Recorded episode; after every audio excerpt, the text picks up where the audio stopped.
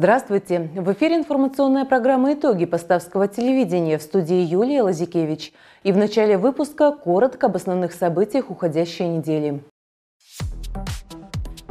Поставы с рабочим визитом посетил прокурор Витебской области Игорь Украинец.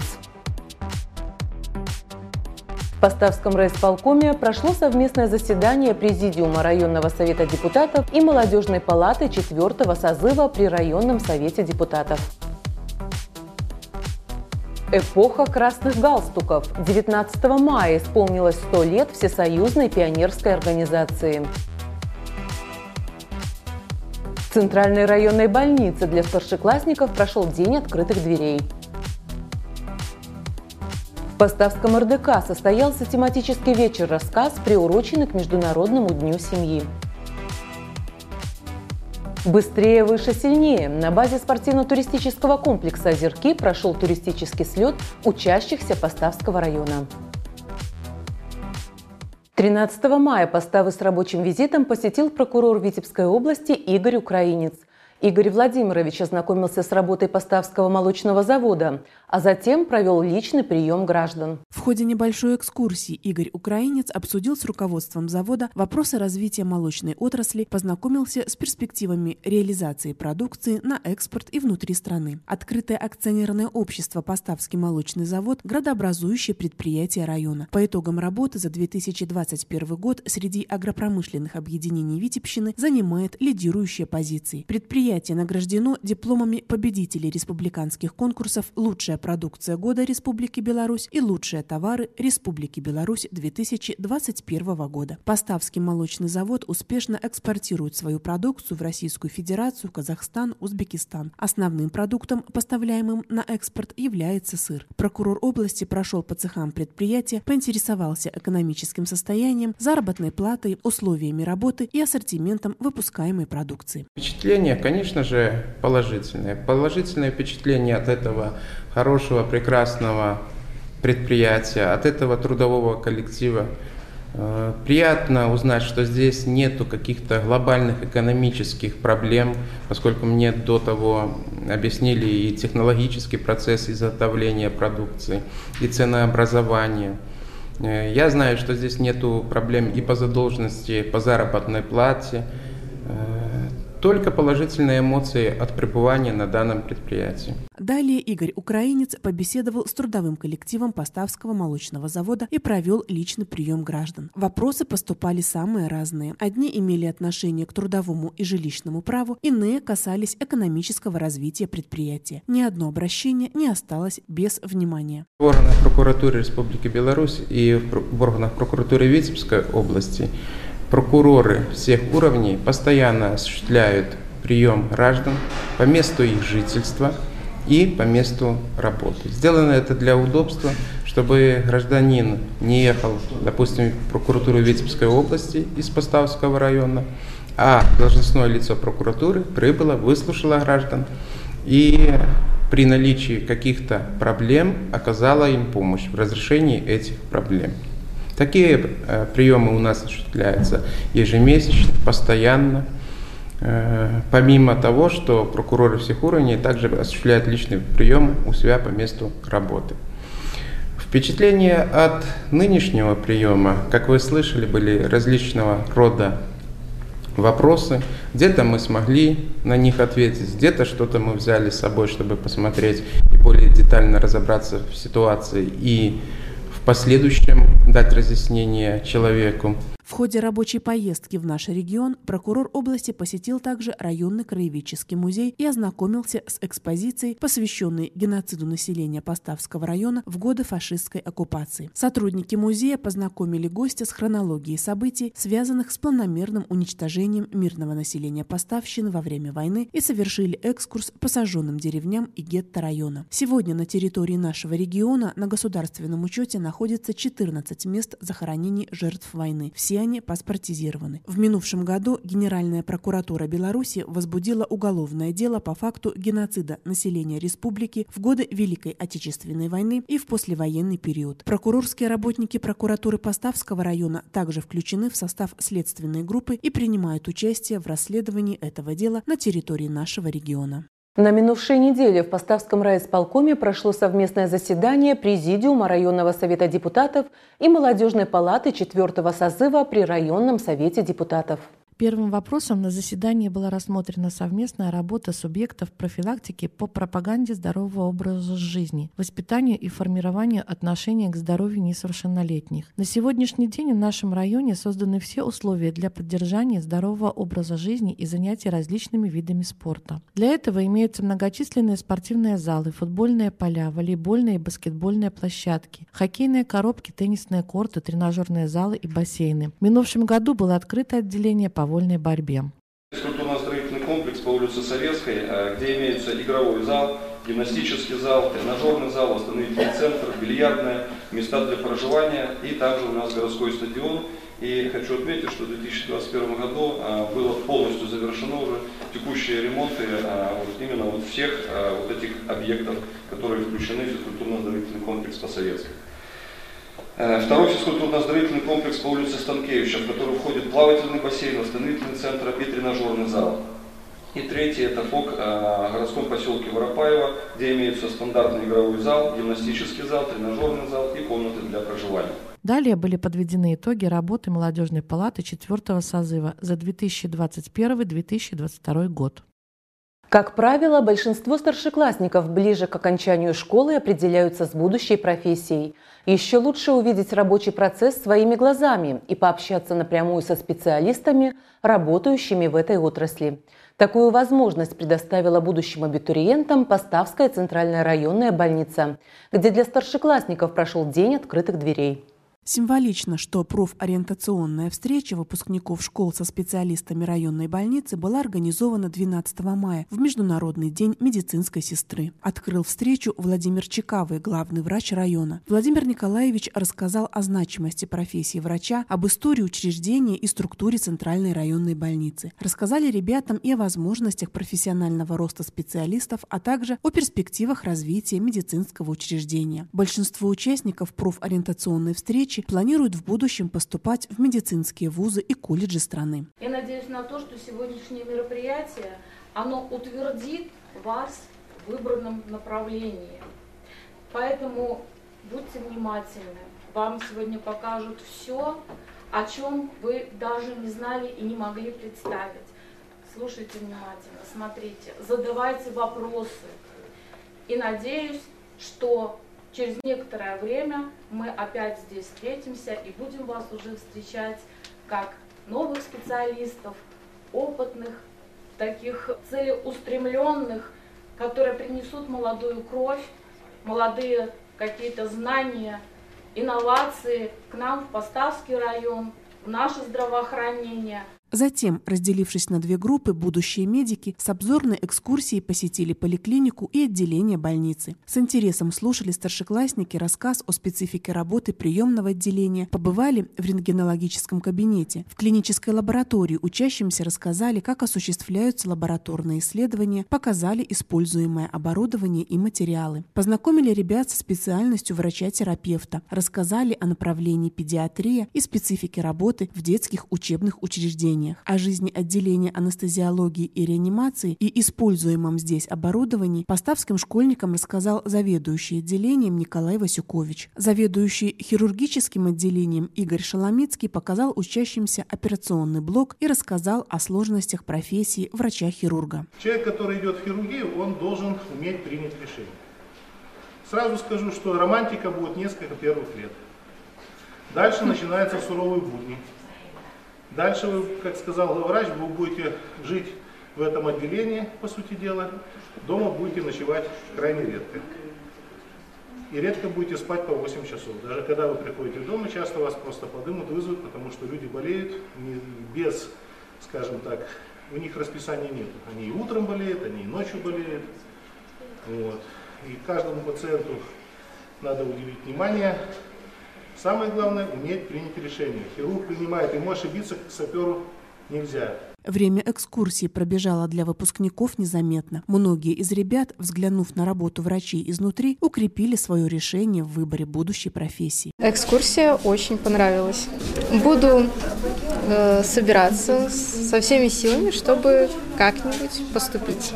Рассказывать интересно, очень понравилось. Желание связать свою жизнь с медициной не пропало? Ну, нет.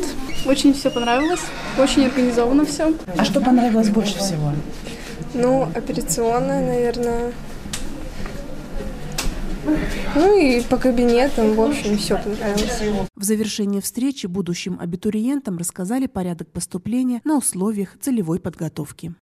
19 мая исполнилось 100 лет Всесоюзной пионерской организации. По этому случаю в районном центре детей и молодежи состоялся праздник «Салют Пионерия». Районный праздник «Салют Пионерия», посвященный столетию пионерского движения, прошел 19 мая в актовом зале Центра детей и молодежи города Поставы. Сегодня численность членов ООБРПО в Поставском районе составляет 2249 пионеров. Но с каждым годом она пополняется активными, инициативными, креативными и талантливыми ребятами. Идеи пионерского движения остаются неизменными. Это добрые дела, помощь взрослым и воспитание лидерских качеств, принципы добра, справедливости, дружбы, взаимовыручки пионерской романтики продолжают быть ориентирами для всех пионеров. На протяжении века звучит и объединяет молодежь лозунг пионеров «Будь готов, всегда готов». Именно с этого клича начался концерт, в котором приняли участие представители всех школ нашего района. Творческие номера были яркими, креативными и вызывали много положительных эмоций у зрителей. Пионеры живет и действует, и мы видим, как она нужна нашим ребятам, их добрым делам и поступкам.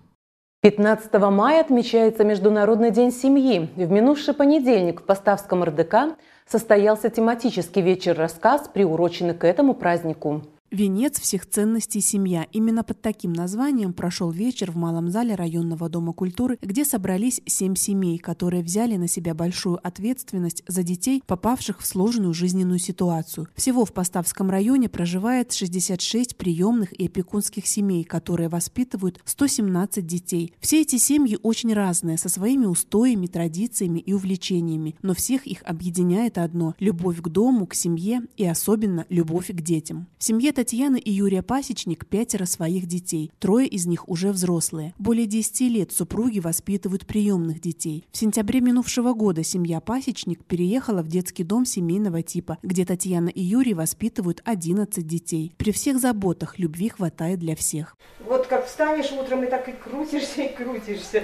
Нужно и приготовить, и всех собрать, и всем подсказать, уроки сделать, чтобы порядочек был, чтобы везде было красиво хочется, чтобы вкусно. У нас пахнет пирогами всегда. Татьяна Кустра всегда хотела, чтобы у ее дочери была сестричка или подружка. История появления в их семье Александры началась со статьи в районной газете «Шура хочет в семью». Супруги Кустра несколько раз брали девочку из приюта к себе домой на праздники и выходные, и однажды, посоветовавшись, решили принять в семью насовсем. А через некоторое время Татьяна Петровна взяла еще нескольких девочек. Сегодня Саша уже сама мама, но девушка поддерживает общение со своими приемными родителями и чувством огромной любви и благодарности благодарности отзывается о Татьяне Петровне. Общение поддерживаем, и зять меня приветствует как только тещу. Поэтому у нас, ну, все хорошо. Как было, она пришла в 7 лет ко мне. Так вот, сегодня, недавно исполнилось 23 года Саши. Она все время со мной. Спасибо большое, Саша. Саш, вот ты уже стала взрослой, у тебя уже у самой сынок маленький. Вот скажи, какая она твоя мама? Самая любимая, самая добрая, самая понимающая.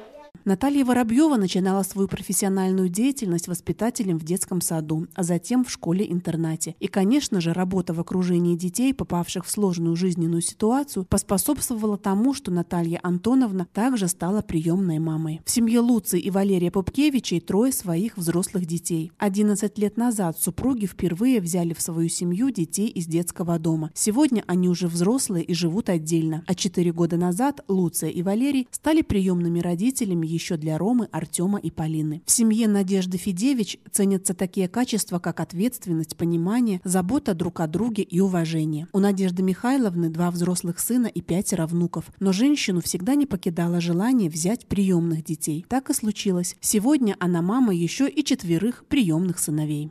На подсознании было всегда, что будут приемные. А, история такая. Мою маму в войну подобрали в чужую семью. Взрывной волной ее отбросило. Вот. Подобрал ее Ефимов Антон Васильевич. Был такой разведчик. Я старше, наверное, и отрабатываю. Надо долг отдать, наверное. За то, что кто-то воспитывал Да, кто-то- вашу маму, А вы теперь знаете- вы воспитываете, помогаете таким Да. деткам. Семья Граблевских воспитывает приемных детей с 2007 года. За это время Алина Михайловна и Бенедикт Брониславович стали родителями для 23 ребят. Не представляет своей жизни без детей и Татьяна Жукова. Татьяна Михайловна поделилась своей историей и рассказала главное правило своей семьи. Я всегда говорю, что приемная семья – это не мы детей принимаем, они должны нас принять. Вот если они примут нас, тогда в семье будет все замечательно. И семья, и они открытые будут, и веселые, они не будут, они не будут себя чувствовать ненужными. Дети должны быть нужными. Вот приняли они меня. Первое главное правило – не врать. Они чувствуют по- вранье моментально. Не умеешь – говори не умею. Не получается – не обещай, если ничего не можешь сделать.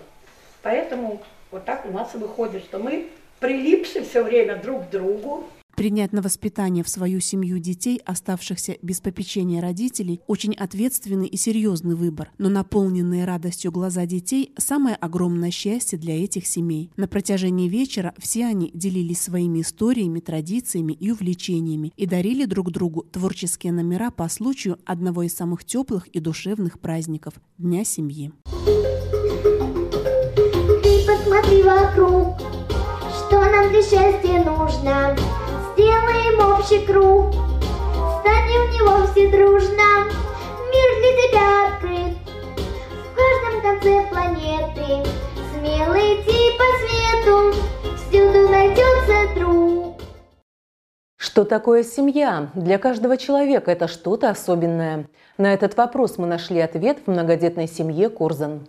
История этой семьи началась со школьной скамьи. Александр и Виктория учились в параллельных классах Воропаевской средней школы. После ее окончания Александр поступил в военную академию Республики Беларусь, а Виктория выбрала учебу в музыкальном колледже. После пяти лет разлук, коротких встреч и ожиданий, в 2012 году молодые люди поженились, и с той поры они вместе. В семье подрастают сын и дочка, а в начале осени у них ожидается пополнение. На вопрос, сложно ли воспитывать детей, Александр и Виктория отвечают, не задумываясь. Воспитывать нужно детей вместе. Потому что э, ну, ни супруга, ни муж, кем, какая бы семья не была, мама. ну, в одиночку никто не сможет воспитать детей. Ни одного, ни двоих, ни троих. Ну, сколько бы ни было детей, все равно нужно как-то вместе друг другу помогать. Где-то супруга мне помогает, где-то я ей помогаю. Ну, По-другому никак не получится. Таких вот разделений обязанностей, что вот это обязанности мужа, это обязанности жены. Нет, у нас в семье такого нет.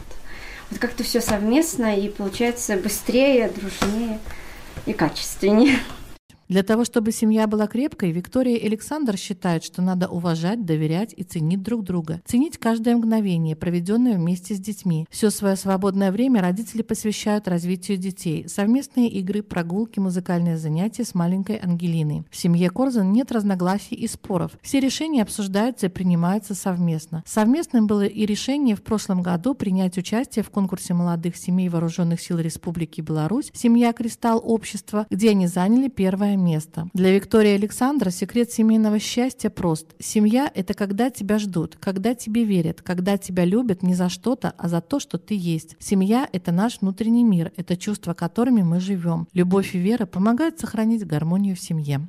С целью защиты внутреннего рынка торговли нефтепродуктами в Беларуси введены временные меры к регулированию цен на топливо, реализуемые для транспорта, зарегистрированного в странах Евросоюза. В соответствии с постановлением Совета министров Республики Беларусь от 5 мая 2022 года номер 276 Определен перечень автозаправочных станций для заправки большегрузного транспорта, зарегистрированного в странах ЕС и установлены цены, максимально приближенные к ценам сопредельных государств. В их число вошла и автозаправочная станция, расположенная в поставах по улице Советской, 108. В соответствии с новым порядком торговли нефтепродуктами на нашей АЗС можно будет приобрести э, бензины без изменений по ценам э, Республики Беларусь, а дизельное топливо будет максимально приближенно к западным ценам.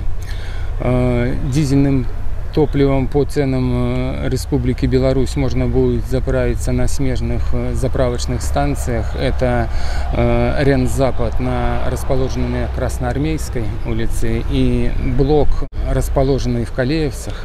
Также не будет изменений по отпуску топлива на э, заправочной станции КЗС-19, это ГП Воропаева, и КЗС-32, расположенной в городском поселке Лынтупа. Меры к регулированию цен на топливо временные. Новый порядок работы автозаправочной станции начался с 19 мая. О дальнейшем порядке реализации нефтепродуктов будет сообщено дополнительно.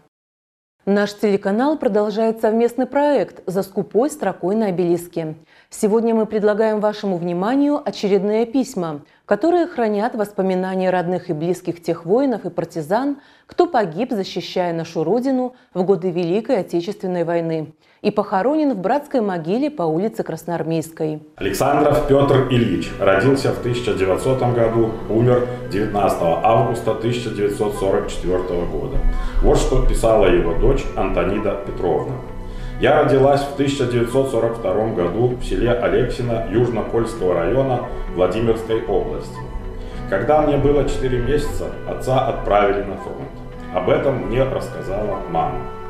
Раньше он работал кладовщиком на деревообрабатывающем комбинате, потом завхозом в больнице. Когда в 1942 году он ушел на фронт, больше не вернулся. Было много его писем, но они не сохранились. Помню эти письма треугольничками, на которых были нарисованы то солдат с гранатой, то танки и надписи «Смерть фашистам» и много других. Я уже училась в школе и любила перечитывать эти письма. Мама их очень берегла. А потом, когда мама заболела, и я забрала ее к себе в Керчь, при переезде все как-то потерялось. И осталась только одна фотография, которую высылаю вам. Мы с мамой долго не знали, где похоронен отец. Мама много писала, делала запросы и, наконец, ей дали адрес – город Поста. Мы все собирались с мамой поехать на могилу, но мама болела, поэтому поездка не удалась. С уважением и благодарностью к вам вся наша семья, муж, дочь и я. 17 апреля 1990 года, город Керчь. Аминов Рахим Ханифович родился в 1910 году, погиб 6 июля 1944 года из письма сына. Мать рассказывала, что отец погиб где-то в Белоруссии, но точного адреса не запомнила письма его с фронта, фотографии, награды, в общем, все документы, которые пришли после его гибели, и то, по рассказам матери, были все обгоревшие, так как он горел в танке. Все эти бесценные реликвии пропали после того, как развалился наш старый дом из-за весеннего паводка. Когда я подрос, очень хотел съездить на могилу отца, но адреса не знал. Вот теперь смогу приехать. Отвезу горсть родной узбекской земли и взять хотя бы щепотку с его могилы. Я же один сын у него был. Моя мать Амина Вазифа Ахметовна умерла 6 февраля 1990 года. Перед войной отец и мама учительствовали. Отец директором, мама преподавателем. Мама рассказывала, что он служил в танковом полку или бригаде политработником. Меня в детстве все звали сыном комиссара. Я вырос и воспитывался у бабушки с дедушкой. Я стал хорошим крестьянином, живу в Казахстане за 250 километров от родных мест. Уже дедушка, имею четырех внуков. Еще раз большое спасибо за публикацию в газете. С уважением к вам. 10 апреля 1990 года, Актюбинская область, Комсомольский район. Зиконов Василий Гаврилович родился в 1925 году, погиб 5 июля 1944 года.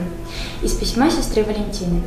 Диконов Василий Гаврилович родился в 1925 году в деревне Ржава Фатежского района Курской области, в крестьянской семье. В семье было пять детей, Василий был старшим. До войны он окончил 4 класса, был послушным, скромным и ответственным порученному семьей делу. В 1940 году умер отец. Вася стал первым помощником матери Анны Дмитриевны. В колхозе днем пас лошадей, а в ночное время помогал маме. В 1940 году умер отец Гаврил Терентьевич. В этом же году осенью Вася уехал в Москву в ФЗУ. В 1941 году наша местность была оккупирована. Связь с Василием прервалась. В 1943 году, после освобождения от оккупации, брат писал с фронта. В последнем письме было «Живем весело, соловьи поют и летают туда и сюда, пули свистели». Фотографии в военной форме не присылал, сохранилась фотография из ФЗУ. В 1944 году получили похоронку. С нами вели переписку следопыта из города Постава 2, восьмилетняя школа номер 4, лично Ловниковская, 7 Б класс. Писала и пионер-вожатая Ефимакова. С ответом благодарностью сестры Валентина и Вера, братья Николай и Виктор. Берестин Роман Захарович, 1897 года рождения, погиб 20 августа 1944 года.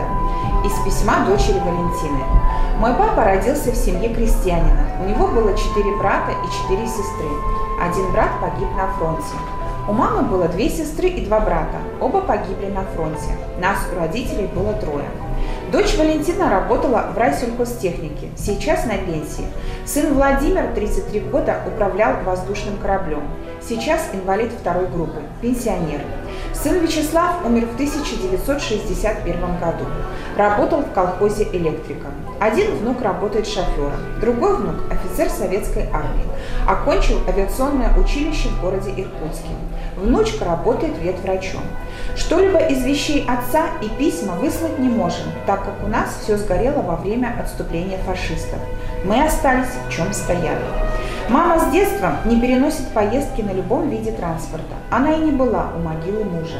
А мы, дети, внуки, были очень благодарны вам за память. С уважением, Валентина Врублевская, 5 марта 1990 года, городской поселок Вишенковичи. Берлин Михаил Яковлевич, 1915-22 августа 1944. Из письма жены Татьяны Ивановны. Мой муж, Берлин Михаил Яковлевич, действительно умер от тяжелых ран и похоронен на вашей земле. У меня осталось двое детей, две девочки. Миша мне с госпиталя писал, что он тяжело ранен и, наверное, его проводят в тыл на лечение. Он меня не волновал, что умрет. Писал и просил беречь детей, чтобы дети были живы и здоровы и пошли по правильному пути. Детей я воспитала, дала им образование.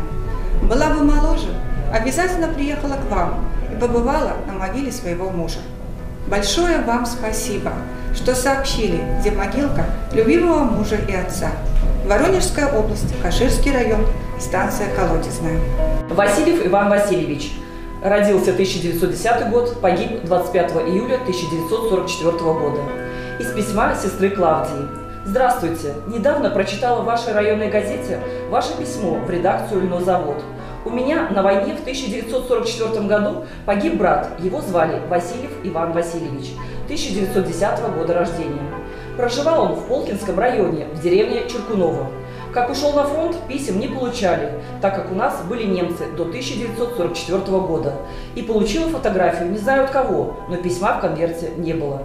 С уважением к вам, Васильева Клавдия Васильевна, 28 апреля 1990 года. Канаш Клеопатре Евстафьевне было неполных 15 лет, когда мирная, спокойная жизнь вдруг оборвалась. Вместо счастливой юности в родной деревне Черемушники Поставского района девчушку ждала долгая дорога в Германию и тяжелый труд на чужбине. Осенью в октябре нас вся местность Дуброва, Раз'янчиха 2, была і три, Дроздовщина чотири, Чешуни пять, наши черемошники шесть, Старица семь, Шаловатая восемь. Все сожгли. Вот, и, и нас не только что вот где сожгли, да даже которые не сожгли, гнали обозом и гнали, гнали у поставы. И вот гетто называли. Э, это, это, может, первая школа называлась, вот тут за павильоном. Сюда нас согнали. Вот. Ну, а потом это наши же подводы были. Вот, погрузили и направили на Лентупы. И в Лентуп, кого уже таких коллегов, стариков, оставляли с детьми малым, а дядь семья там один-двое детей забирали все. У товарные вагоны, это в Лентуп, погрузили и в Германию. И попали мы с мамой в город Ноис, Диссендорф, Ноис, Ракарейн, вот это, недалеко от французской границы сюда попали. Но я малолетняя была или рослая была, мне было э, 15 не было лет. Работали, мы не знали, что шифер называется, а это назвали цементовые плиты, а это шифер тогда. Вот. У 45-м уже фронт стал. Уже э, выйдешь с цеху, глядишь, так уже это, на снаряды. Летели дальнобойных, вот освещало, як пожар. Так я так боялась, а это мне страх был. И нас погнали. И это говорили, что где-то новый завод, и уже тогда нас, не одних наш, с нашего завода, а просто э, с усіх э, заводов э, Ноиса, и рядом которые эти города гнали, гнали там потоками. Это пехотой. Мы 350 километров пехотой пройшли. Хто утікав, хто як. І осталося совсем мало людей. Возле раки Рейна это мужчина сидит таки самостоятельно. Кажется, нас будут расстреливать. Тут рака Рейн, тут это конвой окруженная. А тогда приехали на машине и давай с этим конвоем говорили, говорили, говорили. Сказали, что нельзя, наверное, так уже мы определяли. Подумали, что не подозвор, не поздоровится гражданским немцам, если нас расстреляют, невинных людей. Стали разбирать хозяина. Приехали два немца на подводе. И забирать маму один, а у меня другие. Я кажу, что мутор і доктор, а вони кажуть, хоч 100 кілометрів пройдете набрано уже, нигде вы уже вместе не будете. И нас разлучили в одном городе, но только я, я по другой улице, один хозяин меня, другие взял. Если не было, что и давали пропуск, и ОСТ. Надо было прошивать такая ОСТ, О, ОСЭТ. Это вот и прошивали, и пропуск вот, в город. А что в городе робить? Ну, тогда я выдумал, хоть мало не соображала, у деревню. И Эсаны яйцы, кто картошину, кто кусочек хлебок. Давали. После освобождения Клеопатра Евстафьевна долго добиралась домой, а дома ждало пепелище и голод. Клеопатре Евстафьевне в этом году исполняется 94 года, но она помнит каждый свой день, проведенный на чужбине, и до сих пор боль войны отзывается в ее сердце. Спортивная жизнь в нашем районе не стоит на месте. 13 и 14 мая на берегу озера Белое на базе спортивно-туристического комплекса «Озерки» прошел туристический слет учащихся Поставского района, посвященный году исторической памяти. Известно, что турист знает и умеет многое. Например, развести костер одной спичкой, определить без компаса стороны горизонта и многое другое. Не случайно туризмом увлекаются многие мальчишки и девчонки, а некоторые работают над собой и каждый год серьезно готовятся к районному турслету, где определяются сильнейшие. В этом году в спортивно-туристическом комплексе «Озерки» палаточные лагеря разбили 11 команд. Свои силы участники слета продемонстрировали в разных видах соревнований. В программе турслета детям предложена эстафета в ориентировании в заданном направлении, э, прохождение веревочного городка скалодрома, э, велосипед, техника велосипедного туризма, контрольно-туристский маршрут, ну, серьезный, серьезный большой старт, наверное, важнейший. Также в программе туристического слета был проведен смотр художественной самодеятельности, в котором первое место заняли ребята Дуниловичской средней школы. В конкурсе «Стенгазет» победу одержала Камайская средняя школа. По обустройству палаточного лагеря лучшей оказалась команда средней школы номер три. По итогам всех соревнований и конкурсов в упорной борьбе победителем в младшей группе стала команда Дуниловичской средней школы. В старшей группе средняя школа номер два нашего города. Туризм возрождается. Порядка 200 детей э, приезжают с ночевкой, им это нравится. Э, я безумно этому рад.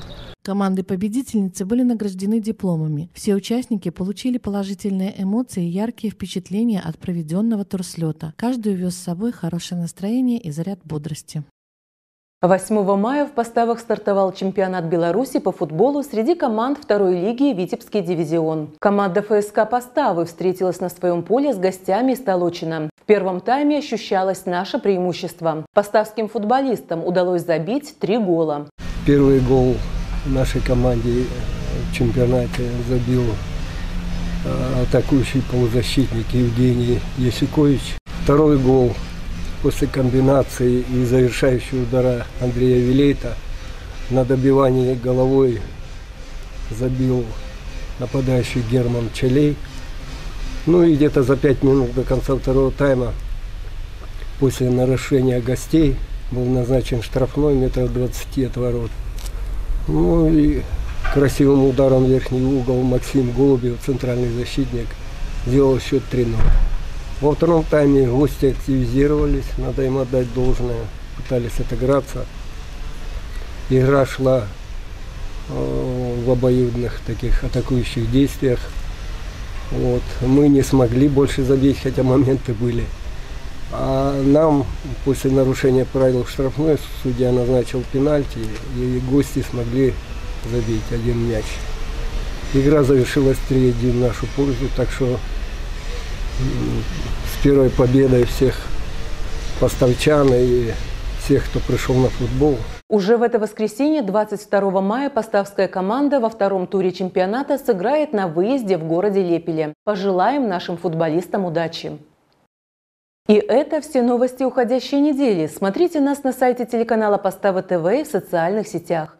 С вами была Юлия Лазикевич. Всего доброго!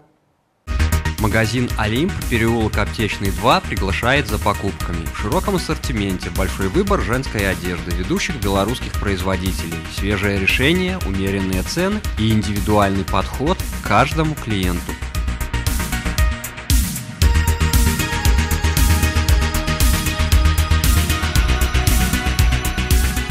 Также здесь можно приобрести подарочный сертификат на покупку на любую сумму и воспользоваться пластиковой картой «Магнит» ОАО «АСБ Беларусьбанк».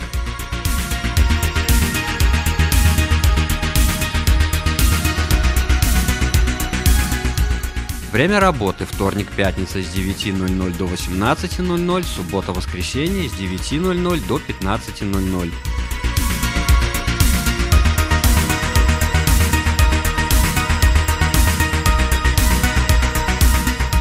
Приходите и радуйте себя новыми покупками.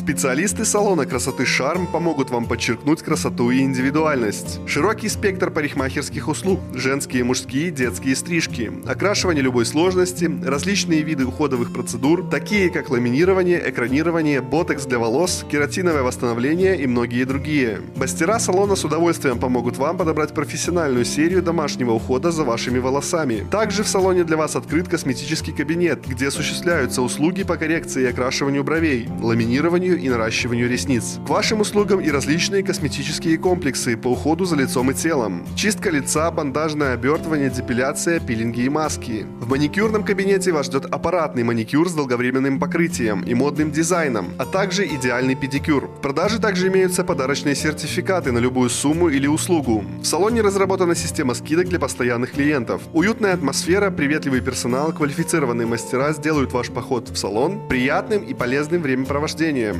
Ждем вас по адресу улица Ленинская, дом 16. Телефон для записи и время работы указаны на экране.